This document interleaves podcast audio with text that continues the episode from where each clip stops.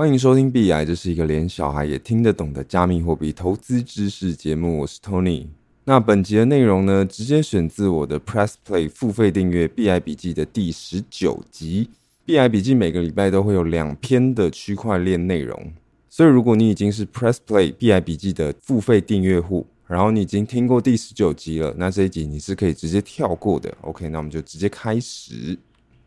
大家好，这是币癌笔记的第十九集。那大家好久不见啦，我的声音呢算是已经可以录音了啦。那前面的三集呢，我也会赶快在这个礼拜录完，然后再上架上去，然后最后再跟大家说。那我们先来看 Solana 钱包大规模被害的事件。在上个礼拜三啊，Solana 出大事了。Solana 生态系里面的钱包，像是 Phantom，然后还有 Slope，受到了骇客攻击哦。那有超过九千个钱包里面的钱被干走。那目前推测应该是钱包的软体供应链有出问题，那也就是说呢，这个钱包有使用到其他有漏洞的软体，然后导致说私钥外泄了。所以说，其实这次的被害事件不是因为 Solana 这条区块链它本身的安全性有问题，不是 Solana 的锅，这个锅是出在钱包的软体上面。可是因为其实像是 Phantom 跟 Slope，它都是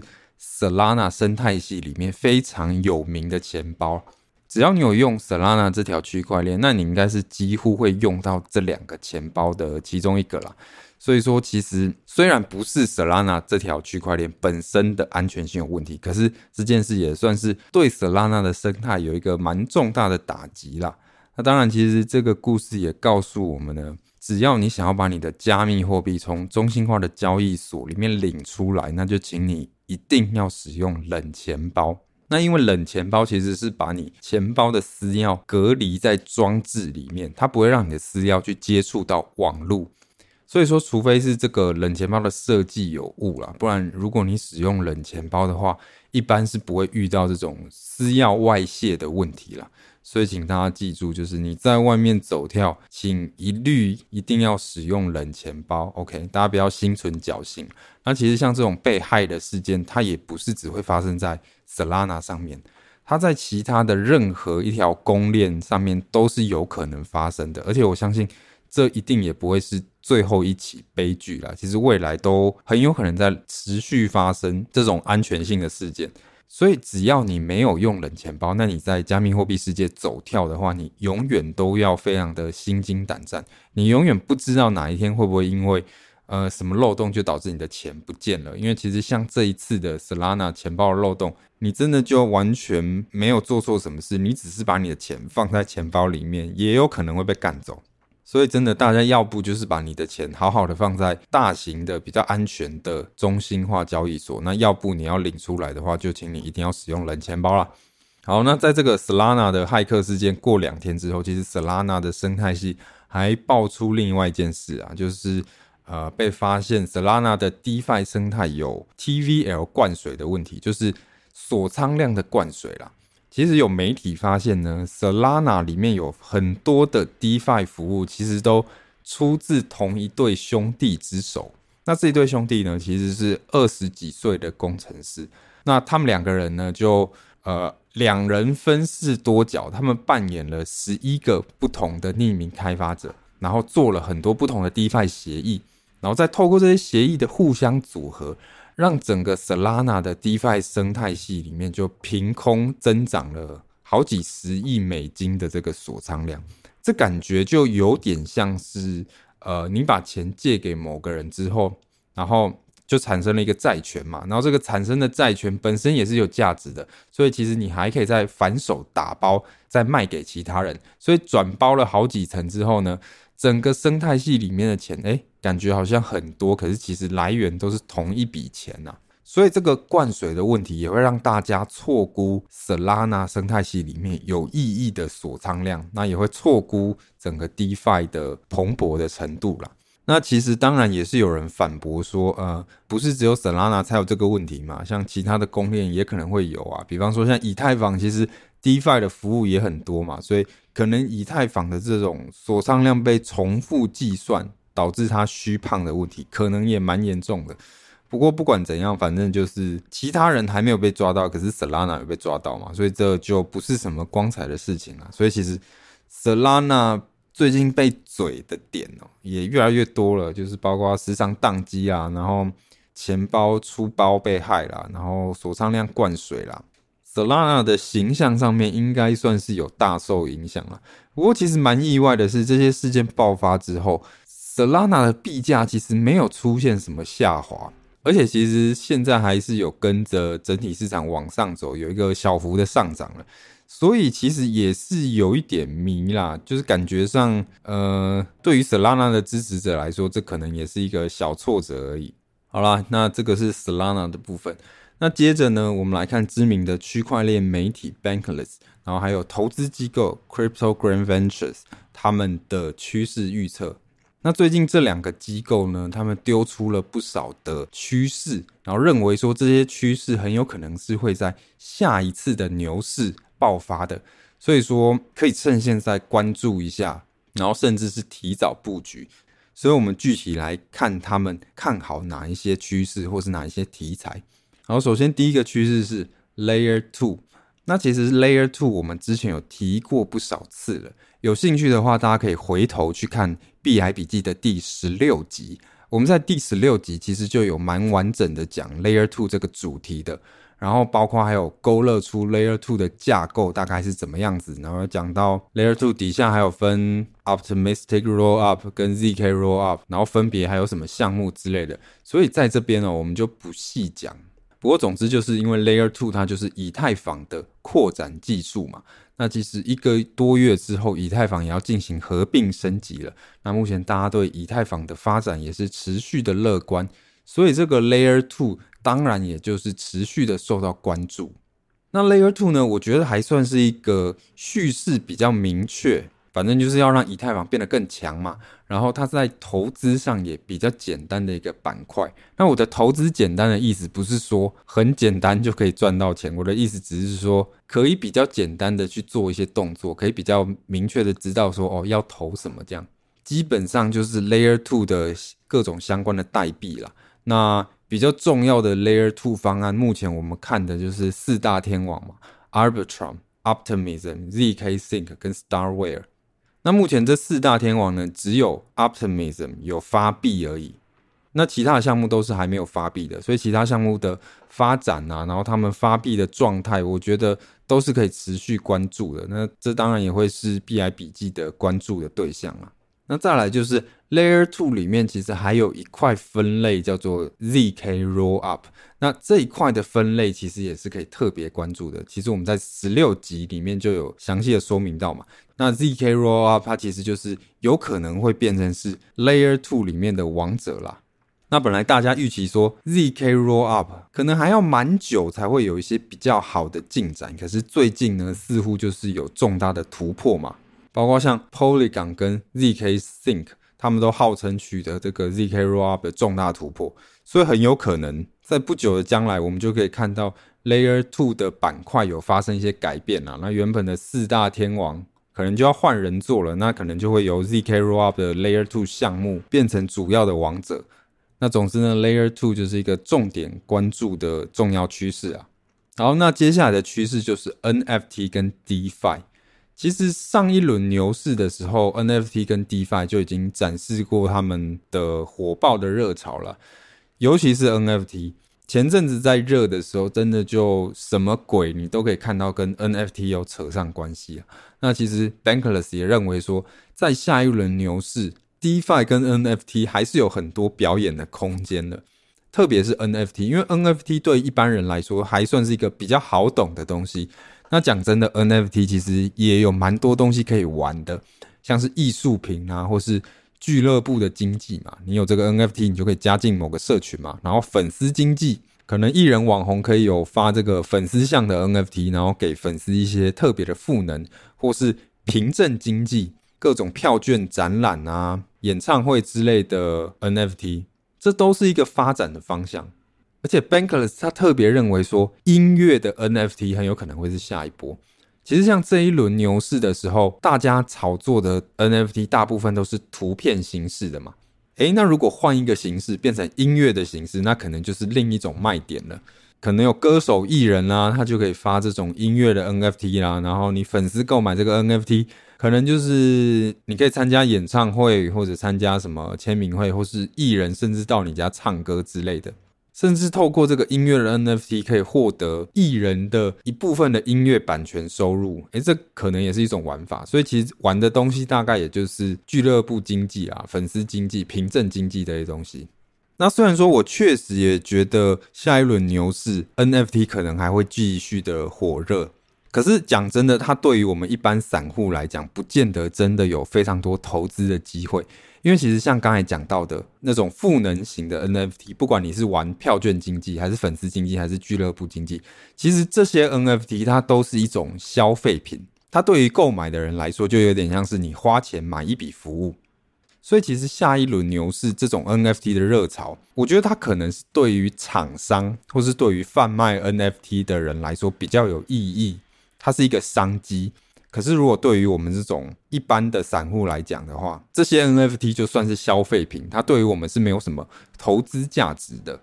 所以，其实就算是下一轮牛市 NFT 再热的话，我觉得可能也不一定有很多搞头啦。那如果说要比较有投资价值的 NFT 的话，可能还是要偏向选择说很知名的蓝筹 NFT，比方说像无聊猿那种嘛，或是艺术类型的 NFT。这种 NFT 可能才是真的比较有增值空间，然后它的上限会比较高的。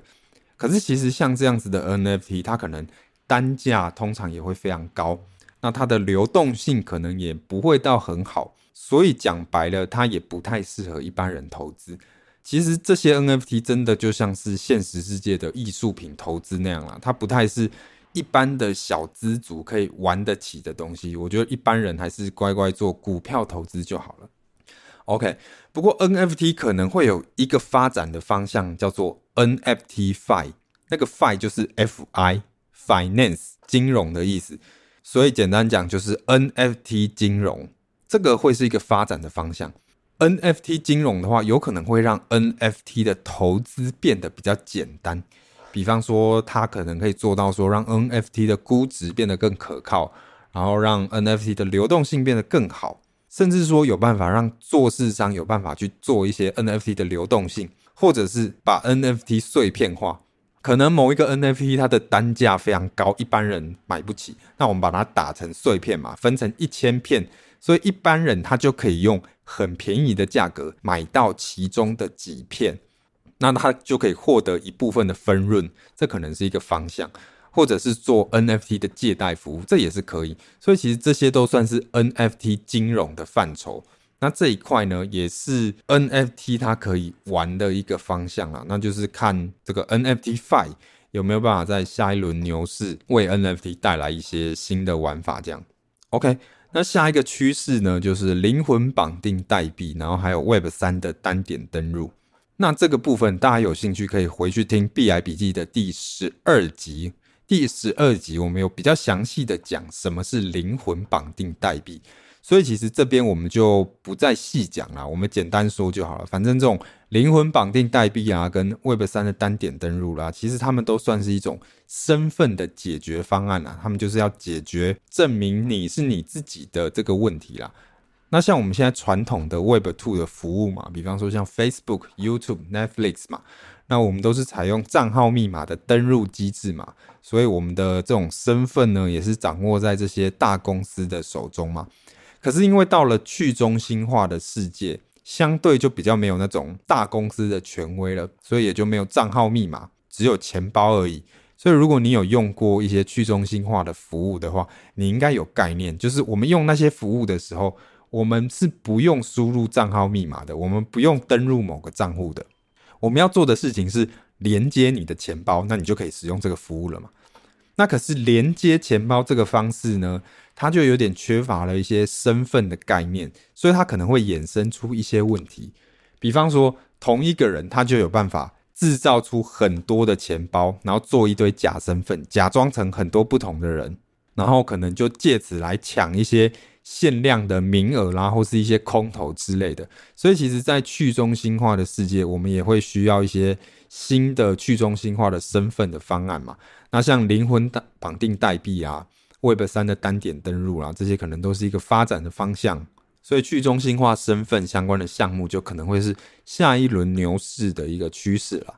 好，那再来是 GameFi。那 GameFi 呢，其实也是 Bankless 啦，然后还有许多投资机构、很多投资人都看好的一个领域啦。因为毕竟游戏的市场就是非常的大嘛，那所以区块链跟游戏的组合，自然也就是充满了很多幻想。可是我相信我的听众应该不陌生啦，就是我自己的观点跟这些投资机构的看法就非常的不一样。其实我就陆陆续续讲过很多次了，我个人是不看好 GameFi 的。那包括我在我币癌的免费 Podcast 的第四十集，然后还有币癌笔记的第十八集，也都有比较完整的阐述，讲说，呃，为什么我不看好 GameFi 了？那 GameFi 其实在实物上会有非常多问题的，所以其实我在这边我也不赘述了。那我相信我的听众应该也都听腻了，反正就是 GameFi 的叙事就非常简单嘛，就是游戏市场很庞大，所以区块链游戏很有搞头。那投资机构是这样想的，可是我个人就觉得，嗯，没有那么容易啦。那我也不看好，所以大概就这样。好，那下一个趋势呢是 X to N。Cryptogram Ventures 他有提到说，他看好 X to N 接下来的发展。简单来讲，就是今年初非常火热的那个走路挖矿的游戏嘛，STEPN 的变形啦。那我们可以把 STEPN 这种走路挖矿的商业模式放到其他各种不同的领域。像 Cryptogram Ventures，它有特别提到四个领域：运动挖矿、游戏挖矿、学习挖矿，然后还有阅读挖矿。所以说，这些不同领域的挖矿服务啦，可能就会是下一轮牛市的一个看点。那 Cryptogram Ventures 认为说，这些领域的挖矿符合下面两个特点：首先，第一个，劳动成果可以很容易的数值化。简单讲，就是你可以很容易的衡量你的劳动成果啦。运动挖矿就是你运动了多久嘛，那学习挖矿就是你学习了多久嘛，那这个数值非常的明确，所以才有办法设计这种挖矿经济的模式。然后第二点就是，其实这些领域啦，运动啊、游戏啦、学习、阅读，它也是一种很正面的价值，而且它也比较容易出圈，然后比较容易吸引到新的用户。所以这些领域的 X to N 可能是蛮有搞头的。好，那我个人的想法是完全在鬼扯。没错，我个人就是不看好 X to N 的。我觉得这些各种的运动挖矿啊、学习挖矿、阅读挖矿都是妖魔鬼怪啦。其实像这种 X to N，它要成立的条件非常简单，就只有一个，那就是有人愿意付钱给你去做 X 这件事情。你想要运动挖矿、游戏挖矿、学习挖矿也好，那前提都是。要有人愿意付钱给你去运动，给你去玩游戏，给你去学习。那世界上有这么好康的事情吗？嗯，当然是没有。所以就不要幻想你有办法很简单的运动就可以赚钱，学习就可以挖矿，好不好？大家不要幻想。就算是这个商业模式真的成立好了，真的可以运作好了，那其实老实说，你这个行为也会变得有点像是工作一样，所以它绝对不会是多么快乐。多么轻松的事情，绝对不会是你想象的那么美好说。哇，区块链可以让你在健身房运动就可以赚到钱呢，就可以产生这个经济模式，不可能，大家不要幻想，到最后只会变成是工作挖矿而已。所以，其实我有时候真的觉得，到底是谁给这些投资机构的勇气啊？他们到底有什么幻觉，觉得说 X to N 有办法成功的？这个 X to N 的机制长期下来就是不可能会成功的啦。至少我个人这么觉得啦。好了，那虽然说 X to N 长期来看不可能会成功，可是 X to N 其实还是我会关注的领域，而且是我有可能会投资的领域哦。因为简单讲嘛，像走路游戏 Stepen，它最后会不会失败？呃，我觉得会。可是它有没有曾经风光过？哎，有。所以说，其实这些 X to N 啊，各种挖矿机制，其实它是有很大的噱头的。如果下一轮牛市来临的时候，然后大家对加密货币很疯狂的时候，还是很有可能有很多菜鸡，有很多韭菜被这种高额的利息啦，然后看似很轻松简单的这种赚钱挖矿的机制吸引进场。所以其实我相信还是非常有机会会出现一些爆款的 X to N 的项目，所以我觉得这块确实是可以 follow 的。讲白了就是，你知道它是资金盘嘛，那你也知道说这个资金盘有一天会倒。可是如果你早期进场的话，你还是有机会在资金盘里面大捞一笔的。所以我也会去特别去看一些这种项目呢。那如果未来有 BI 笔记，可能也会介绍。不过就是你的心态要非常清楚的知道说。你在玩这些东西的时候，它就是一个高风险的资金盘。那你在做的东西是很短期的投机。OK，那这个大概是 X to N 的部分。好，那下一个趋势是虚拟土地。其实像现在有不少的艺人网红啦，或是甚至是公司，他们都有在投资虚拟土地嘛。像 Crypto Ventures 也有提到说，他们认为虚拟土地是元宇宙里面会有价值的一个领域。因为未来在元宇宙里面，如果你有虚拟土地的话，那你可能就可以租给其他的创作者收取利润嘛，租给其他人办活动嘛，租给其他人投广告啦，或是在里面建造一些游戏，然后来获得收入之类的。那我个人的想法呢，也是呃完全的鬼扯。没错，我个人也是不看好虚拟土地的。其实现实世界的土地之所以有价值，是因为现实世界的土地是稀有的。然后再来就是现实世界的生产就是需要土地的，可是虚拟土地就完全不是这么一回事。首先，虚拟土地它并不稀有了，确实哦，如果你在某一个元宇宙里面，那里面的虚拟土地可能是稀有的，没错。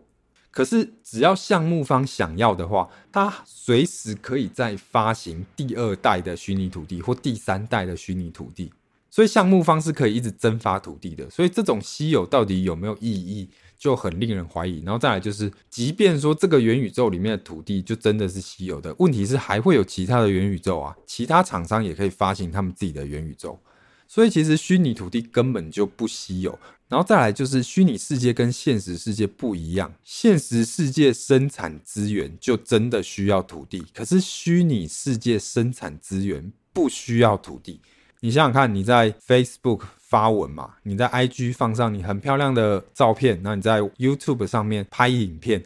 你真的有一定需要一块虚拟土地才有办法做这些事情吗？完全不用吧。所以其实你要硬要在虚拟世界引入虚拟土地这个机制，就非常的吊诡。你说你可以把虚拟土地租给其他创作者，然后收取利润。你确定吗？那为什么其他创作者明明可以在其他的平台免费创作，他为什么要来这边当盘子？他为什么要特地付钱给你，在你这边做创作？这完全没有道理嘛？那你说你要在虚拟土地里面租给别人办活动，那到底为什么？别人有什么理由要付钱给你，在这块土地上办活动？比方我们可以看到很知名的设计游戏。Fortnite 里面，这个游戏里面其实就已经有办过千万人参加的大型虚拟演唱会了。然后他是找真的歌手在这个虚拟世界里面办演唱会。那其实 f o r n i t e 这个游戏里面根本就没有虚拟土地这个机制，你懂意思吗？所以其他人可以在其他的没有虚拟土地的虚拟世界里面办活动，他没有理由要特别花钱，然后跟你租一块地，然后在这边做活动，这完全说不过去。那你说你要把这个虚拟土地租给厂商，然后投广告获得收入，这也完全没有道理嘛？为什么广告商要这样？他可以去做其他的精准投放嘛？所以其实我个人觉得虚拟土地是非常没有搞头的啦。虽然说还是有一些网红艺人跟投资机构看好啦，然后他们确实也真的有投钱去买很多虚拟土地，可是我不认为这个会是一个趋势。OK，好，然后接下来下一个趋势可能会是手机的 Web 三应用。那其实现在大部分人的网络行为应该都是在手机上面的，可是其实有很多 Web 三的应用还是在电脑上面，所以其实下一轮牛市呢，可能会看到越来越多的 Web 三应用啊出现在手机上面，然后越来越多的加密货币应用往手机 App 上面发展。那包括我们可以看到 Solana 跟 Polygon 这两个区块链，他们也有计划要推出自己的手机嘛，所以这个也有可能会是一个。加密货币走向大众的关键。好，那最后一个趋势呢，就是加密货币的 ETF。那 ETF 大家应该知道啊，就是一个很好的投资工具嘛，像零零五零嘛。那我们可以通过零零五零就很简单的投资到台湾前五十强的公司。所以 ETF 可以让我们做到这种很简单有效的被动投资。